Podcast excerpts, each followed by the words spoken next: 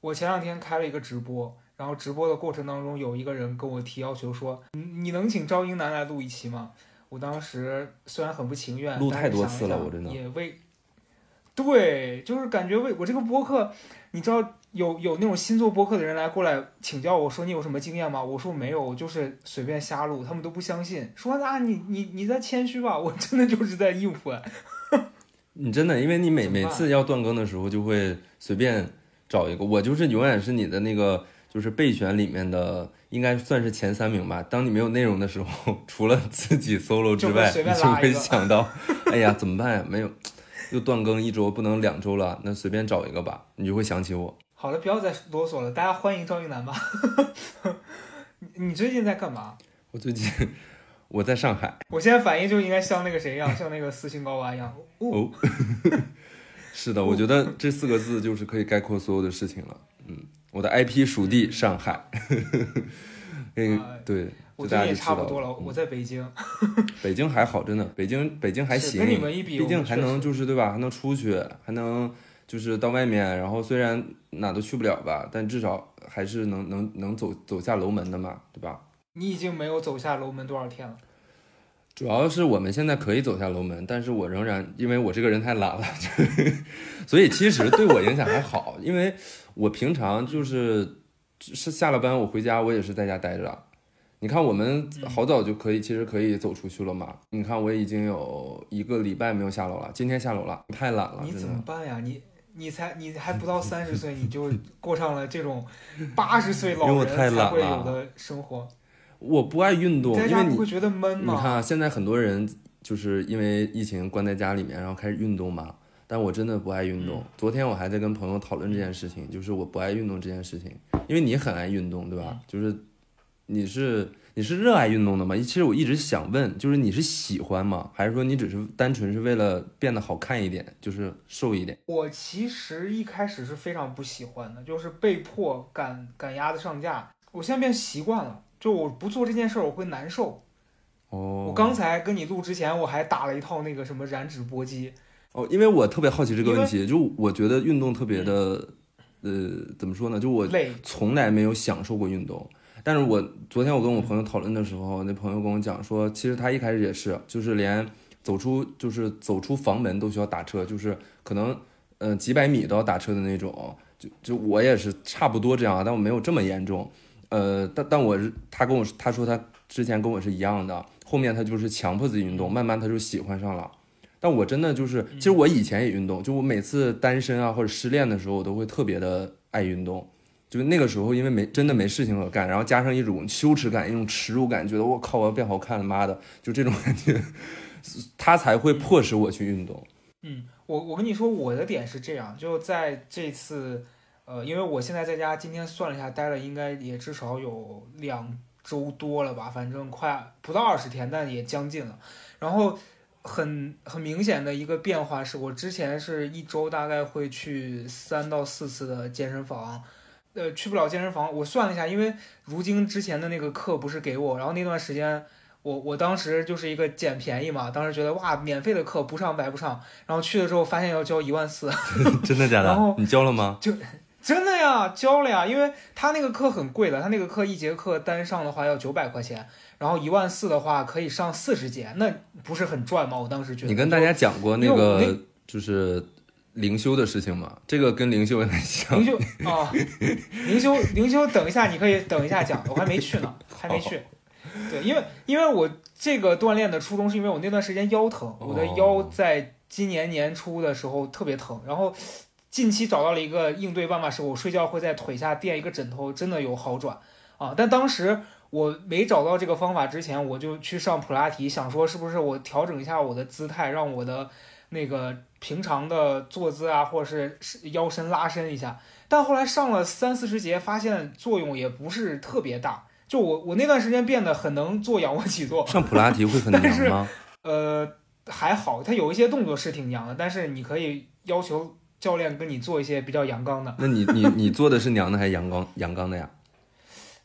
都有吧。当时就我跟赵一楠有个共同朋友，就是刘祖军，嗯刘祖军不是也在练吗？他就会做一些很高难度的动作卷我，什么那种吊在空中下腰。那你做娘的动作的时候享受吗？我做那动作不是为了娘，是为了让我的腰变得舒服一点。你有病吧？好的好的，有人会为了娘去上普拉提吗？上了一段时间，我我那个课，反正中间我感觉教练也是能感受到我是那种上完了不会再续费的，因为真太贵了，一节课九百，你想真的很贵啊！后来上完之后，最后一次他就跟我说说你还考虑再上吗？我说我应该不会了，我就跟他很很坦诚，九百真太贵了，九百在那吊着，我天呐真！太贵了。最核心的还是希望自己能瘦一点嘛。但是我发现其实你少吃点比所有的锻炼都管用。然后那段时间我就停了这个课之后，我就去超级猩猩。然后突然有一天宣布这些健身房要关掉了。然后我我在这几天再一算，我已经大概有将近一个月的时间没有去过这种团课干嘛的，但我都是在家练。那你在家怎么？几乎每周还是跳刘畊宏吗？呃跳过一次刘畊宏，但我发现刘畊宏我受不了的原因也是因为他话太多了。所有的这种健美操，就就是这种健身操的教练都是话很多的呀，因为他要就是分散你的注意力嘛。你 keep 话也很多的呀，，对，有坚持不。是，我不是嫌他在锻炼的过程中跟你说什么坚持还要加油这种，是刘畊宏他每一次他一首歌中间的间隙他会跟你聊天，他就说，哎，你来关注一下什么刘老师，然后刘老师这个操是为了什么什么，中间可能大概会有一两分钟流是吧？时间，就你受不了你就在他在中间引流。你就得站在那儿对着那个别的什么 keep 啊这些的，我就可以多练一分钟，我干嘛要听他在那儿？哇，你懂我这种心态吗？我懂，我懂，我懂，因为还在等着，就很是着急你在 等着听他去讲那些 直播引流的东西。对，又引不到我这儿来，所以我就觉得很很烦。是，我就是很着急。确实，我我现在想到聊到这个，我想到我这个播客的第一期，当时李文豪就说，我的印象中你是一个很着急的人，我至今还是如此。就我觉得这一分钟我可以用来做别的事情，我就不想浪费在这个过程当中。对那书怎么写这么慢啊？哎，你你那你你直接这样问，大家会觉得很跳。你你也太久没上节目了吧？你这个人节奏抓的很差。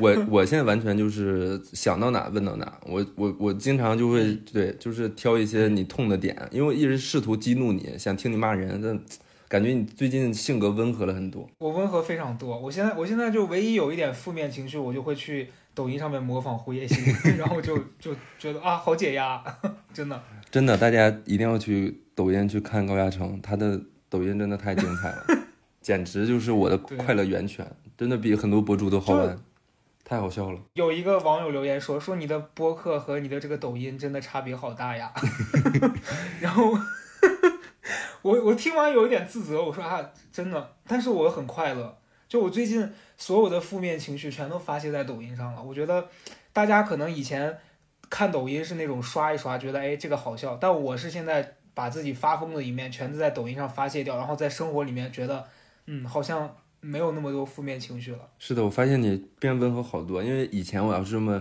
问你的话，你已经嗯就是已经开始骂人了。开始骂人了，是的，是的。嗯嗯，那这个播客还做什么呀大家就是只是想听你骂人吧？我只能说你很久没有关注这个播客，我这个 你现在走次月静好的路线是吧？对我现在就是张德芬的路线，嗯、下一步我开始卖灵修课了。哦，对啊，说说灵修吧。是这样子的，是他上完这个课，他觉得对他很有帮助，他回来推荐我去。这个灵修到底是呃、什么东西啊？他他是他是对，它是一种由内而外的。没有，他是是这样，就因为他在这个之前他们的呃一些高层的领导去上过之后，觉得对自己人生有帮助。因为这个灵修，它是很多很多企业的高管他们都会去上的，但是那些高管推荐这个，是因为他们上了之后真的觉得对自己有帮助，而不是说他们推这个课能给自己有提成。就周东正当时上完，他去的时候也是抱着一种比较排斥或觉得说这课是不是智商税去的。然后去了之后，他发现他在学习的那个过程中，真的让自己思考问题的方式得到了改变，然后又能帮他排解很多很负面的情绪和他生活中。他说那个课，反正用佛家的一些说法，就是说什么业障这些东西，就是让你在那个课当中哦，转换了自己的思维。他就说这个课很适合我去，因为他看到我经常会因为很多情绪上的事情不开心，他觉得我应该去体验一下，嗯，然后我们大概是一月份还是二月份就就就报这个课，然后到现在没上了，因为疫情中间不停的打断。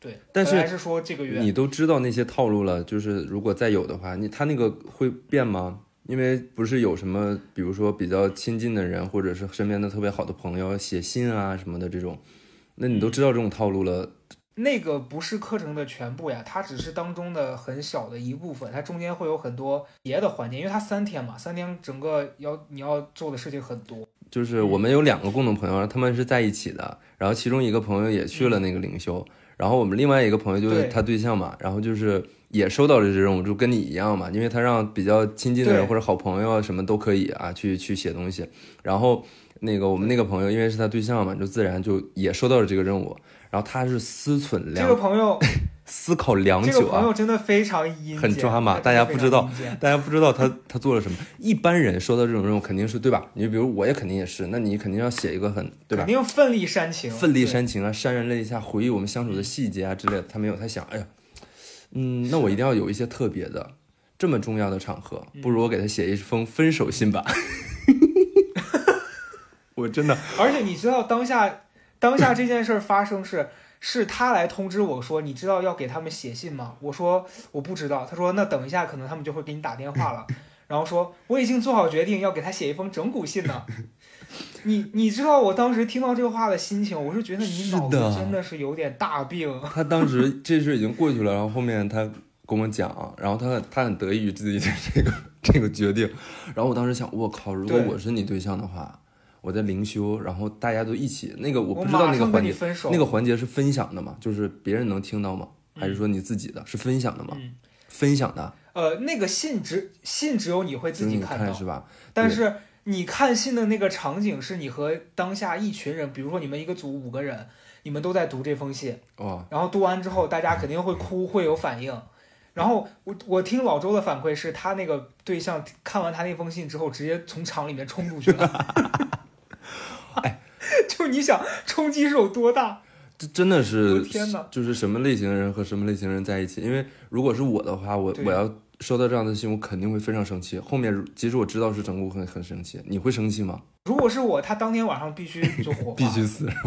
他一定他一定会死在当晚，就因为我不知道大家那的感受是什么。想一想，哎，你知道很多人，我听老周分享说，当下在那个环节之前的那两天，你你会经受非常多的冲击，就很多人会分享自己特别惨痛的经历，哦，有人什么得了癌症，有人家里最亲爱的人离开他，什么就这种很难受的经历，然后突然你看到你对象给你写了一封分手信。你说你你你 要不要他取他项上人头？你说 真的，如果是我，我我真的会生气。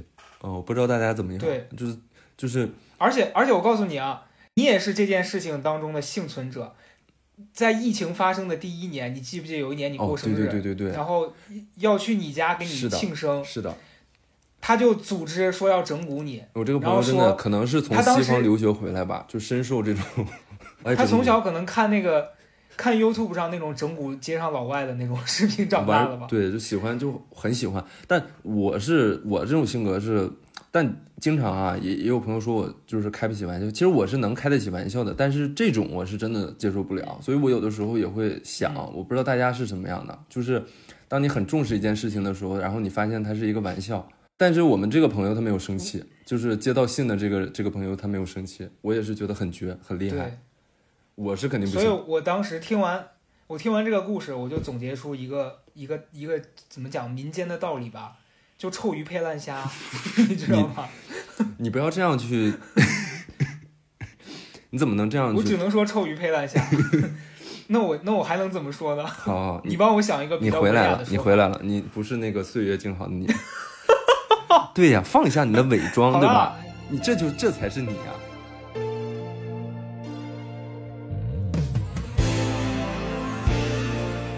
这一次疫情开始，我我每天逼自己坐在书房里面，就我横竖，我今天必须写两千字。我这次重新开始写东西，跟很多朋友都有关系。真的假的？就首先是首先是曹泽胜，嗯还有还有崔磊，哦，包括我们刚刚提到就是整人的那个嗯胡德明，就他们仨给我的这个压力是我，他们倒不是说 push 我说你必须要写，对他们不是说你必须要写东西出来怎么样，是他们就有时候会聊到一些，呃周围的人，然后会鼓励我，就是哦你知道崔磊，我跟赵一南的一个共同的朋友，他会每一次找到机会，他就跟我说，他说我早就告诉你，你是应该吃这个饭的人，他会用很这样的话来跟我讲，说 用一些算命的算命的术语，用一些这种宿命论来鼓励你。他说他很，就他跟我讲的那个状态让我觉得他很诚恳。他跟我说，他说我觉得我从最早看你写东西，我能从那个里面读到灵魂。他反正用词也是很、很浮夸。他说就我觉得你的东西里面是有这个东西的人，很多人写东西是比较表面的。他说，但我从你的故事里面是能读到打动我的那个点的。他所以我觉得你是应该做这件事的人，你不应该把时间花在。呃，录节目啊，什么那些地方，我觉得浪费自己的天赋。对，因为你写的东西是很真诚的，就是能感受到你的那个，嗯对吧？就无论你当时写的那个就是东西，你满不满意，那个水平是不是，对吧？肯定跟现在没法比。但那个就是无论什么时候，你写的东西是真诚的，就你你你你非常会把自己特别内心真实的感受表达出来，就是。这个语言好像没有说一定要多优美，或者是说一定哇，这个看起来对吧？什么很很很华丽没有，但是就是能读完之后能感受到你当时的那个焦虑的情绪也好，或者是你那个内心也好，就是你你是有这样的一个能力的，就是很这个很特别，就是这个很其实也很难得，一个写字的人能够去用文字，对吧？最最二维的一个东西，能让大家去感受到一个一种感觉，这个就这个就很很难得。我现在如果说是，感觉就是在在在认可啊。你没有意识到吗就？难道你你不知道吗？我我我现在是意识得到的，就你知道，我觉得这个转变是这样，是我那个阶段确定自己要干嘛。嗯就我那个时候有一个阶段，我会觉得，哎，我就很想被别人看到我是很厉害的，但是嗯我忽略了我要通过什么让别人看到我在某个地方是能发光的。就是这件事儿，是你你走错了一条道。就那个时候，我会一直觉得说啊，我要拼命的去，呃，跟人辩论，我拼命的要去讲脱口秀，或者是我拼命的在节目上面搞笑。我就，但后来我发现我不喜欢那些东西啊。但你但你说你认真写出一篇满意的东西的时候，你会觉得我今天很有成就感。这个事儿是那些东西无法带给你的。所以我我最近在找这个状态，我然后我又找到了，我会觉得很开心。虽然我现在其实大部分时间我每天坐下，我写两千字，你说这两千字你一定都很满意吗？也不是。但是我我做一周，我每天都两千，我七天里面我总有那一两个两千是我特别满意的。所以我觉得我这段时间找到这个状态之后，我很开心，我就没有那么焦虑了。对，嗯，包括我不是一九年底的时候跟一个编辑签了一个书约嘛，嗯当时，呃，当时我们是说好的是二零年初的时候交稿，然后一直拖到了二零年底，呃，二零年底的时候，本来我们俩说的是十二月交稿，然后那个书二一年要出的，结果二，我昨天专门查一下聊天记录，我们俩在二零年的十一月十号，他突然告诉我说 我离我离职了。天呐，对他离职了，后来那本书就一直拖着没出嘛，到现在两年的时间了，对，就觉得这两年我一直也没有静下心来干一件自己觉得能做成的事儿，但我现在找着那个状态，我就我就突然觉得很安心，你知道吧？就现在我虽然没买房子，虽然没有特别稳定的工作，说我每个月会有固定的收入，但是我就觉得很安心，我觉得这个状态好像很难得。呃，肯定的呀，就是当因为当你自己混乱的时候，你是写不出、表达不出一个一个体面的自己的嘛。就是你你那个时候，对，如果自己迷茫的时候，你写出来的东西肯定也是你自己也不满意的，因为你觉得，因为对，对吧？你知道那个不是你最想要的，或者是你想要表达的自己，但你能够通过，嗯我觉得很真的很很幸福，就是能够通过文字去让自己心静下来，然后也能够去通过文字去找到一个自己舒服的状态，这个就真的很幸福。想通这些事儿之后，就觉得，嗯，很 peace，是的也，不会那么重的怨念。对我每天怨念最大的时候，可能是早上起来发现说，哎呀，又要去做核酸，就是唯一的唯一的怨念啊，别的还好。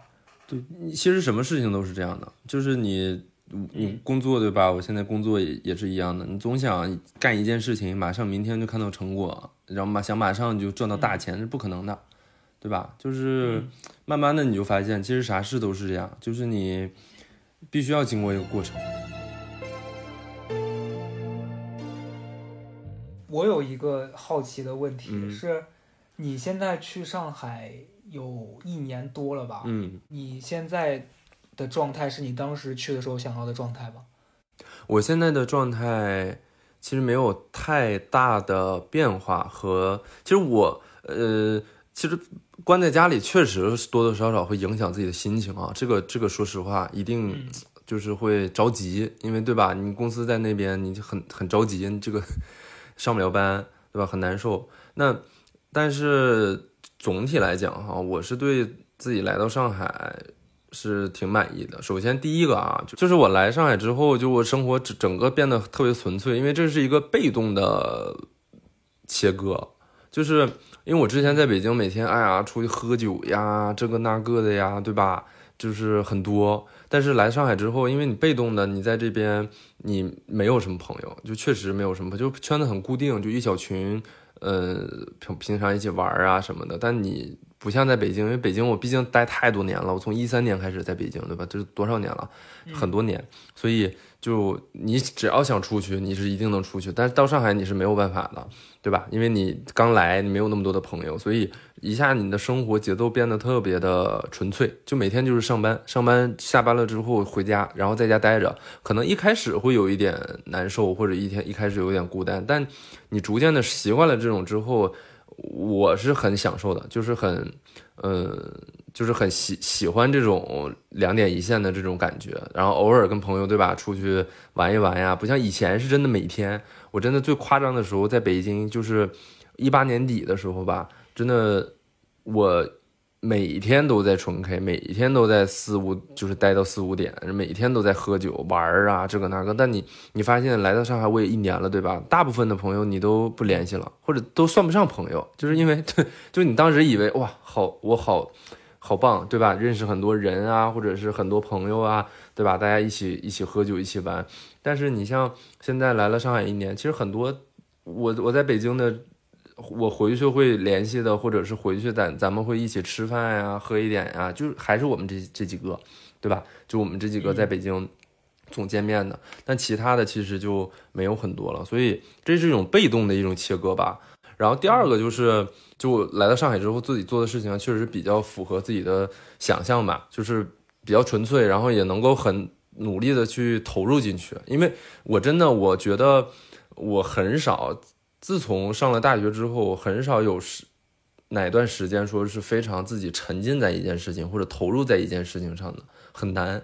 就我这个人，因为思虑特别多，就是嗯想的特别多，然后思虑特别多，然后又懒惰又爱玩儿，就是我就是一个这样的人。对我特别喜欢，就是比如说我在做 A 的时候，我总会想说，哎呀，要不要尝试尝试 B？做 B 的时候，要不要尝试尝试 C？或者我总会想，哎呀，那我还要玩儿，我还要我什么都不能耽误，所以那种情况下，我就很难说去很投入去做一件事情。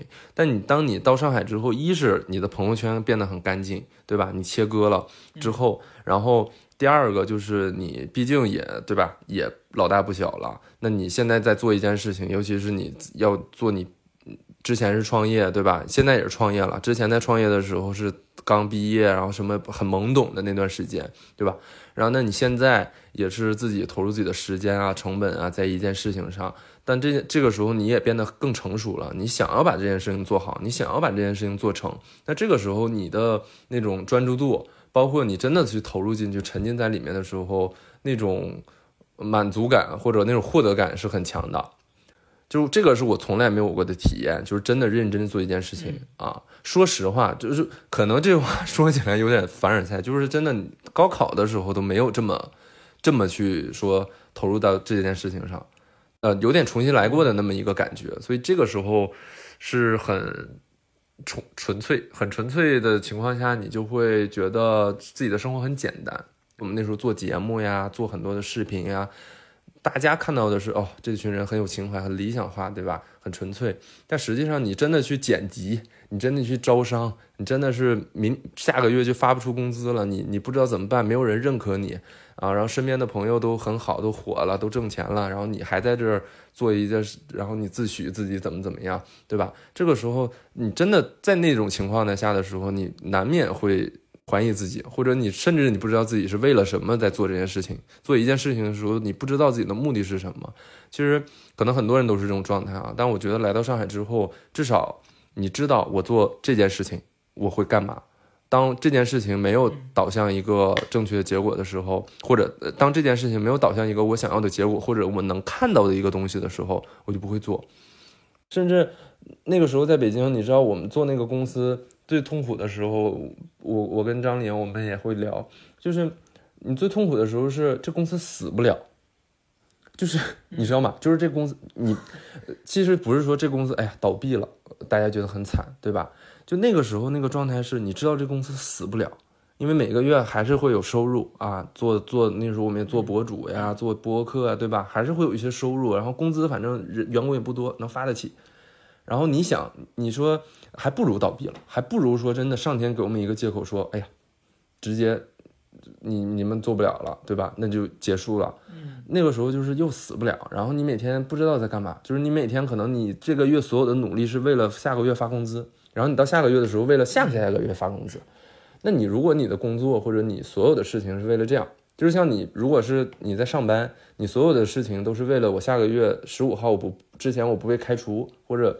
五号、十号我发工资之前我不被开除，那我要混到这个时候，我要扛到这个时候，你其实上班也是没有意义的，你也会很痛苦。我觉得你刚刚讲的两个点，我特别有共鸣，我能理解到的。第一个是，呃，就你说你显得好像有点功利，但我觉得那个不是，那个其实真的就是，我觉得到了现在我们这个年龄阶段，可能你还比我小几岁，但我我发现就是我开始。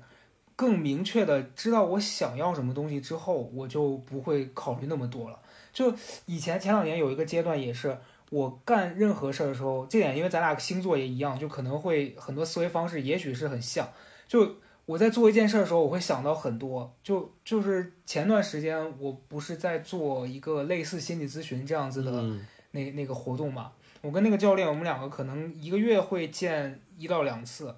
然后中间我跟他分享了几次，我说我在人际交往上或者是别的方面，我说我很难受的点，我他就会一直逼问我说你难受的点到底是什么？就为什么这件事儿会给你带来这样的感受？你再往下一直问几步，到最后我发现所有的那个烦恼全是我自己给自己加上去的。是的。就比如说一个不熟的人问我借钱，然后我当下的反第一个反应，而不是说我要拒绝他，而是我在想说他这样问我。他是不是已经没办法了，还是说他问我是他觉得我有钱，然后那我要怎么跟他解释我其实没有他想的那么有钱？那个那个教练就跟我说，他说你你其实正常的思维是他跟你就不熟，你直接拒绝他就可以了，你为什么要想那么多呢？就我我前几年很长一段时间我全处在那个状态，所以为啥我的情绪会很差，就是因为我把每件事儿都复杂化了。嗯，然后还有一个是，你包括我那段时间不想写东西，就是。你开公司，你刚讲了说他死不了，但是你又其实你自己又觉得还不如谁来推你一下，就是很像我前两年做这个公众号的状态。对，就有大概一到两年的时间里面，很多人会说啊，你现在接这个广告怎么这么 low 啊？你你自己也不好好写了。那其实就是有一种，他每个月能给我带来一部分的收入，然后我又饿不死，但是同时我自己也没有那个精力再去想着说把这个号能做得更好了。首先是精力不够，其次是可能看公众号的人本身就在越来越少了，然后我就觉得那他能赚钱，我干嘛不让他发挥点作用呢？然后就会觉得那反正他能接，就要先让他接呗。最近这段时间我就觉得很累，我会觉得我为什么就是又在做一件我不喜欢的事儿，然后我还把它当成借口让我不去做我喜欢的事儿。然后那那之后我就开始就真的在有那种我不想接的广告找到我，我就会直接跟他讲，我说我不接。我之前也给你看过嘛，就碰到那种很烦人的，他会一直问，那你为什么不接呢？我们这个呃有什么不好呢？我就会直接拿出我以前对待那些我讨厌的陌生网友的态度，直接就怼他。就那天又碰到一个上来跟我说，我们家产品不违规啊，你为什么不接呢？我说因为不喜欢你，就类似这种，就直接跟他讲说，我说因为跟你说话让我心情很差，然后对方就打问号，我就说我然后我直接拉黑，我就觉得。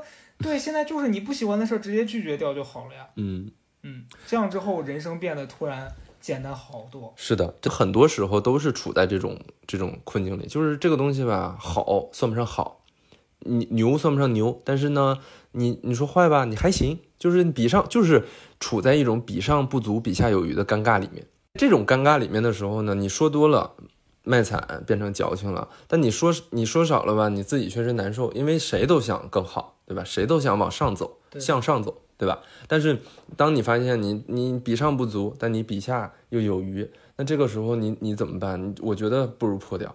就是这个时候，当你因为外部是没有机会给你破掉的，那你像你公众号你放在那儿，但就是有客户来找你，对吧？你给的钱多不多的，那至少是钱，对吧？就你会这么想。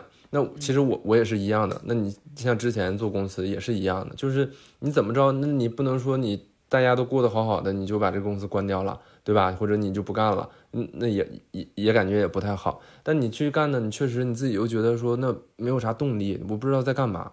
所以你这个时候，你一定要找到一个真的可能是你不计成本的一个事情，或者是你很想做的一件事情。你不管它做不做成，对吧？我破一下，真的就是不破不立。我觉得我们可能都是被动的啊，无论主动还是被动的吧。到了这个年纪，然后开始破了一下，破了一下之后，无论说最后你能不能成为一个作家，我能不能成为一个企业家，我能不能做出一个成功的产品或者公司，其实这些都不重要，因为这个是命。就是这个是你尽人事之后，你努力了之后能达不达成的一个结果。但是至少说破这么一下之后，嗯，此时此刻我们的内心是安静的，就是会不会那么多的思虑在里面。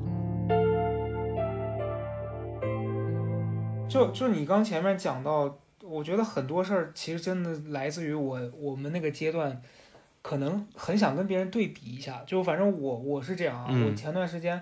在想，就是过去一两年里面，你还有包括崔磊他们，经常会拿一些我们认识同样搞写作的人跟我开玩笑嘛，就说你看人家谁谁谁又出了几本书了，然后人家谁谁谁的书永远在你前面，然后我就当下不是会说一些那那些攻击别人的话啥的，对对，然后后来我我自己在想的时候，就是我不管人家写的是不是有我认为。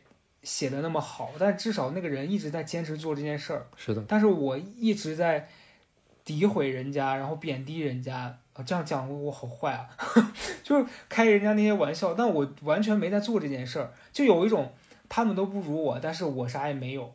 就那一刻，我突然反思，我在问我自己，我说你到底在干嘛？这一段时间想起来这个事儿之后，我会觉得。他也许没你认为那么好，但至至少人家在做这件事情上比你强太多了。是的。然后我就开始想想说，不行，那我不能再像以前那样子过那样子的日子。就如果如果我发现了一件事，我做的我不满意，然后我还持续不改变，我会非常难受。所以我通过这个这件事找到了状态。包括类似的情况是在社交这一块儿也是，就我以前会因为社交关系。产生很多很负面的情绪，你比如说我今天，假如说我跟你讲一件事情，然后你给我的反馈不是我期待的，我就会想很多，我会想说他是不是不在乎我，或者是他今天讲这个事儿是不是我踩到他哪个点，他对我有一些误会什么的。但后来我发现这事儿其实没你想的那么复杂，就你真的有什么心结，你你觉得这件事儿有问题，你就直接问他，你从他的反应去得到你要的这个答案就好了。然后我就开始不再为这些以前让我头疼的社交关系觉得烦了。对，就是我也是来上海这一年发现哈，就是发现一件事情，就是嗯，我是一个比较爱焦虑的人，就是我也喜喜欢想一些就是不好的情况呀，做每件事情我就会想说，哎呀，万一这件事情怎么怎么样怎么办，对吧？但是我突然发现你。其实每一天都会有烦恼，你都会有具体的事情，你或者是每一天，你每一天你都会有一些烦恼，说哎呀这怎么办，好烦，对吧？但是来到上海之后，我发现，嗯，现在困扰我的事情都是一些具体的事情，就比如说这个事情，哎呀有点麻烦，我要去解决，哎呀好像不不不好意思开口啊，哎呀有点尴尬，有点麻烦。我来上海之后，我发现一个道理，就是当一些是具体的事情。你知道解决办法，只是因为你无法开口，或者你觉得怕尴尬，或者是你因为，呃，一些，呃，具体的原因，你没有办法去解决，或者是说你很难去解决的时候，这些真的不会困扰你，因为你只要把这件事情解决了，或者只要你张开口了，这件事情就不会困扰你了。但是我为什么嗯在北京也经常会有很多很长一段时间不开心？就是我在一九年的时候，那个时候是最不开心的一段时间。我为什么会那么不开心？就像你刚才讲的，就是很多时候困扰你的那个东西，它是一种情绪，或者是一些你自己给自己的一些，比如说跟外人的比较，外界给你的压力，呃，或者是是无论是正向的期待，还是说负面的评价，所有的这些东西才会是真正的让你一直在困在那个情绪里出不来。但如果这件事情是一个具体的事情，你无论这件事情多棘手、多难办，你你其实都不会困扰你太久。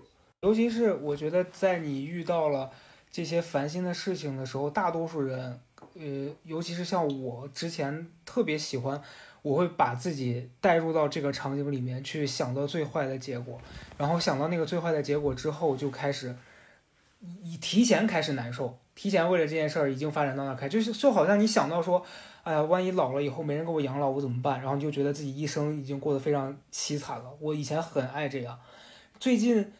呃，我觉得很好笑。虽然我们前面刚大骂胡德明，说他做那些 阴间整蛊啊，但他有一天做了一件事儿，还让我挺挺那个，觉得有一点点温暖。是他有有一天转了我几个那个小红书小红书上胡泽明可是听你每期播客啊，他每次开车的时候都会放你的播客，他很爱你。是吗？是的，妈呀！然后他有他有一天就分享了我一个小红书小红书上一个教授，然后那个教授就在分享说什么你会烦心是因为这几件事，然后就讲了人为什么会思虑过多，人为什么会因为一些没发生的事情难过。然后那个视频其实在当天的更早一点，我自己刷到了，但我没觉得有怎么样。然后他发给我的时候，我突然觉得有一个人在关注你的这个情绪，你就觉得哇，你这个朋友在关心你，你就觉得觉得很温暖。是的，然后那一刻，我觉得天哪，他虽然很阴间，但他没把这套用在我身上啊。然后你觉得每一天发现这样一件小事儿，然后觉得是今天有一件值得让你开心的事儿了。真的。而且包括我在跟我在跟那个教练聊的过程当中啊，就一一开始我会觉得我自己有时候觉得自己很虚伪，就是他会问我说你你这段时间聊完之后，你有没有一些好的反馈？然后我就开始尝试讲一些我最近得到的总结。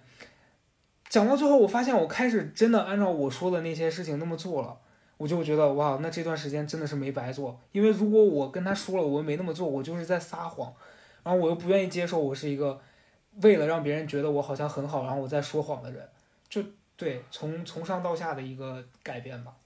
我们在北京的这几个这些朋友真的很就是很很不错，就是很棒。就虽然就是大家互相平常互相骂，但是真的是，嗯，我觉得是很很就很棒的、很真心的朋友。我我真的经常，因为我来到上海之后就很嗯，怎么说呢，就是我就很想念在北京的那个，就是就是跟你们在一起的那个那个那个时候，就这个是是嗯。就是经常，这个是唯一我觉得很怎么说呢，就很痛苦或者是很不好的一个事情吧。就是我觉得如果在北京，因为我经常有的时候会想说，哎呀，如果在北京这个时候，我就可以怎么怎么对，去你家啦，去谁家啦，或者你们来我家啦之类的，就会就会就会想这些事情。然后我又经常会想说，我们这些朋友，哎呀，哪个谁赶紧赶紧好起来吧，或者赶紧赶紧赶紧那个啥一下，对吧？哎，我们这些人怎么有一个争气的呢？真的替别人开心是非常非常难得的一件事情。就咱哎，你说你们再好呀，或者是再怎么怎么着，你有的时候是嘴上说说，但是你真的发现你自己能够去接纳另外的朋友的好，这个是很很幸运的一件事情。你会发现哦，我能接纳他比我更好，或者我能接纳他非常非常好，挣很多很多的钱，然后有真的非常非常棒的作品。你你发现你自己能接纳这件事情的时候，你会觉得哦，我交到了真的朋友，就这种感觉是非常开心的。我之前很长一段时间啊，我是那种，就如果我跟，就打比方嘛，如果我跟你们刚认识的时候，如果你们在我面前说一些就说啊大家关系很好这样的话，我会有一点怀疑，我说我们是真实的在表达我们之间关系很好，还是我们有一些 social 的成分在里面？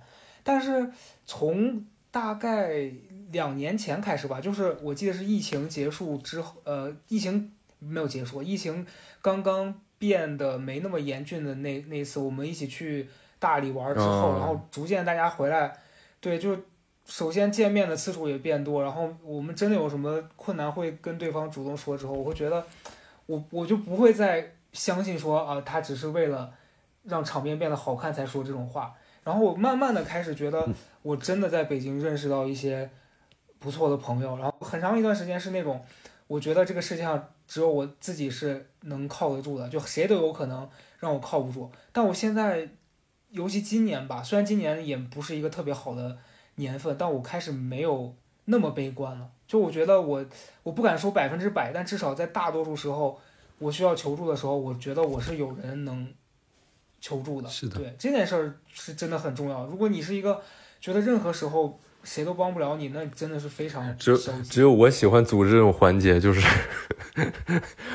来进行一些对一些倾吐真心的一些一些话。但不得不说到现在啊，如果就是有一些这种很硬的，就是大家来表达一下对他的这个，我会觉得还是觉得去死吧，就是是的，因为每次我都是。喝了一些之后，我才会组织这种。然后事后醒来之后，我会发现，哦，好傻逼，我为什么要去 讲这些东西？对，但你不觉得，哎，你你这个行为跟我们认识的一个共同的人的那个，你是他的反面，他是会让大家说一些很难听的话。谁呀？我们共同那个谁呀？谁呀？我反正可以剪掉。哦哦，对对对。我真的，我就是希望看大家互相说难听话吗？是我，我真的每次喝多了之后，我就会开始去讲这，因为我是这样，我因为我那时候在国外读书的时候也是，就是喝多了之后开始哭，开始感恩我的那些，就是我刚去国外的时候帮助我的朋友，我说哇，没有你们真的不行，就是我一到喝多了之后，我就特别喜欢感恩，就很喜欢去说一些那个什么话，那事后想起来真的哇，为什么？我给你们组织这种环节，就我发现你你是这些人里面最爱组织这个的，反正仅有的两次应该都是因为是你吧？对啊，第一次是我离开北京，然后让我 是这个是我提起来的吗？是吧？你那次好像是是我忘了是崔磊吧还是谁？对，说大家每个人说一段对他的这个太他妈尴尬了，现在想太尴尬了，有病，太吓人了。而且你们说完之后，我还给你们每个人都回了一。一段，哦，天哪，太可怕了！哎，但但你当时回我的，我记得很清楚。我说什么了？我也忘了。你说 真的？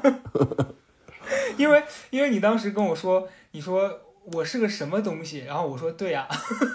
你知道怎么讲呢？虽然说我不确定以后我我现在这个状态会保持多久，但至少，包括今天早上我还刷到那个。呃，网上那种教授在鼓励大家关注现在，活在当下的时候，我觉得是的。我今天这一整天，我写了东西，我看了书，我吃了好吃的东西，我运了动，我觉得可以了。我还要啥呢？真的，你现在能够获得，现在能够获得一些片刻的宁静，已经非常难得了。就是你对，更别提你有一段时间很觉得自己哦很充实，或者你很认可自己在做的事情。也我觉得已经很难得了，对，包括刚才晚上的时候，我我我跟老周吃完饭，我我趴在地下拉伸嘛，因为我那会儿锻炼完了之后回来拉伸，我说哎呀，好想大消费啊，最近很久都没有花大钱了，很节省，然后他就说我要给游戏充值，我说我就说行呀，因为他他充值那个游戏是那个服装，我们俩是可以共享的。然后他就在那皮肤是吧？然后我说你买王者荣耀皮肤是吧？对，哦，不是不是，还是哈利波特的那个那个皮肤。然后他他他说充多少呢？我说你别一下充太多，你就呃几十几十的充，充到你那个东西抽出来就为止。然后他就充六十抽一次，充六十抽一次，然后充了将近可能四百多的时候，他就问我还要充吗？我说我说这样，我说你再充最后六十块钱，因为你你就我定的标准是不能超过六百块钱。我说你冲到这儿差不多该停了，抽出来有就有，没有的话就不要了。然后最后一下全都抽出来了，然后我就觉得哇，那 OK 的。我做的第一件事，对我就去他那儿，我说你把这个借我穿一下，然后就，然后他就今天刚抽出来就借给我穿了，我就觉得好开心。哈利波特什么啊？什么英雄啊？哈利波特那个手游啊，就哦哦哦，那个手游啊，对打的那个，还能借着穿啊，好牛好牛逼。真的，我觉得你刚说的那个当下圆满，我觉得这件事儿很很很棒。就如果大家也是会有这种不不知道该做什么，然后很烦，那你就真的试着在一天当中找到某一个让你今天很知足的瞬间，我觉得就很难得了，你还要啥呀？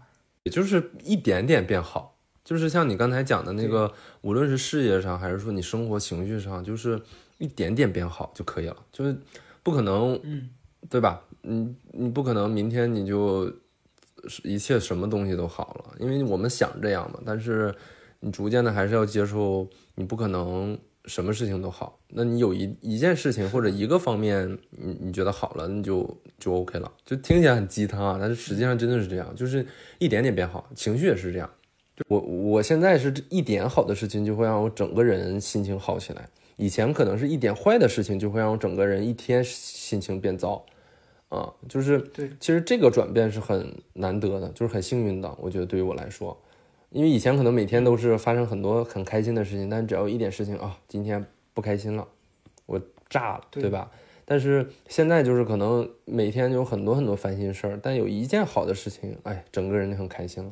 我记得那个时候有一次在你家，就去上海那次，咱俩录的那一期，我不是因为房东告诉我要卖房子，我就一直在难受，我坐立难安。我现在就不会这样。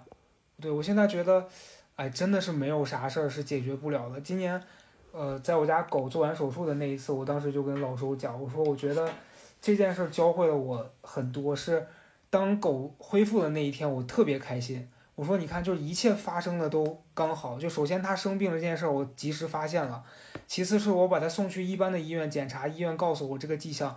我我如果像以前，我可能在这个地方治不好，我就只能选择。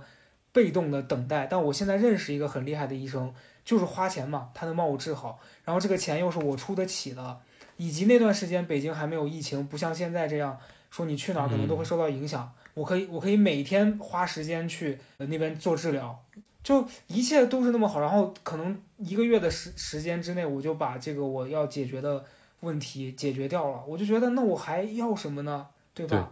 就那那件事之后，我就觉得是，就你要改变以前的思路去看待很多事儿了，嗯，然后我就变得相对乐观一点。然后最近找到自己要坚持做的事儿，我就更开心了一点。太好了，跟那个时候完全是两个状态。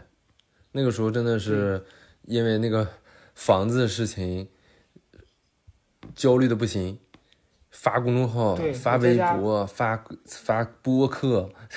所有的事情感觉都围绕着那件事，散播负能量。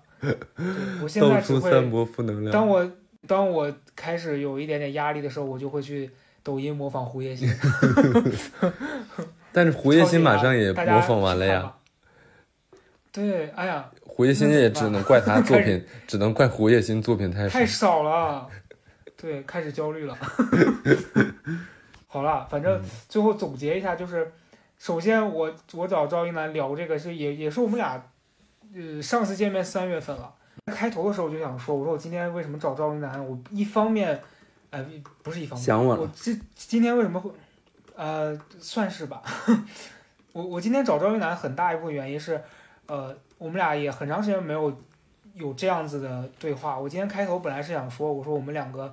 就是很像很长时间没聊天，打个电话聊一聊，然后把这个过程记录下来跟大家听。所以我今天完全没准备，就是想到哪儿说到哪儿。这个不是我在偷懒啊。如果我今天有一个必须要准备的嘉宾，我还是会准备。但是我会觉得那个，我会觉得那就是纯是工作。但今天有哪些嘉宾是你必须要准备的？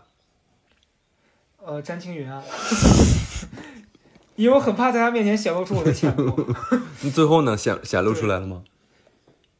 他给我的反馈还不错，他说，他说，因为他是一个社恐的人，所以，呃，当他停下来，我能不停把话接下来，他觉得很厉害。嗯。然后那天我觉得，哇哦，我还不错。你跟李佳瑞应该还就是也不会准备吧？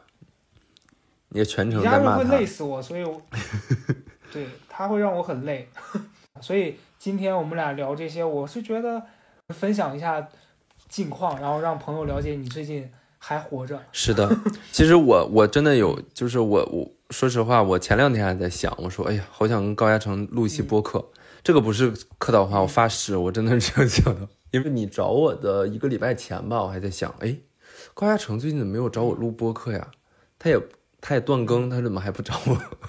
我很想，我还我还是挺想，对吧？就是还是很想聊一聊的。嗯，就正好我还在想，然后过了一个礼拜你就找我，你说哦，我说好，所以希望大家今天听完我们这一期，不知道你你们的近况是怎么样，但是希望或多或少，如果你心情也不好的话，能让你心情好一点。我俩的这个聊天也算是起到了一点，对于我们俩来说更多一点的作用了。是的，然后大家可以多去看看高亚成的微博，还有他的抖音，很解压，真的很抖，很真的很解压。就是如果你了解这个人，或者就你听他的播客，或者你你你知道这个人的话，你去看他的抖音或者是微博，你你就是我真的觉得你最近一整段时间，就反正就是从今年开始，你，自从搬家开始吧，就是你录 vlog 呀什么的，就是都其实看完之后心情都会很好，这个很，这的很棒。嗯。就是你你现在看到一个东西，看完之后你心情会很好，因为大家现在都在煽动一些，就是现在大家都在去讲一些你不开心的事情或者怎么样，对吧？但是你真的看完一个东西，能让你感觉到哎很开心，对吧？这嗯，大家可以去看看，就是我真的很喜欢看你的微博和抖音什么的。我微博其实最近发的比较少。那你会发自己的呃发一些生活片段啊？对，发一些日常，对，就蛮好的呀。我觉得这样就挺好的。都大家可以看一下了。嗯，好的，那我们今天这期播客就录到这里，好的，拜然后希，望大家对开心，希望大家开心，拜拜。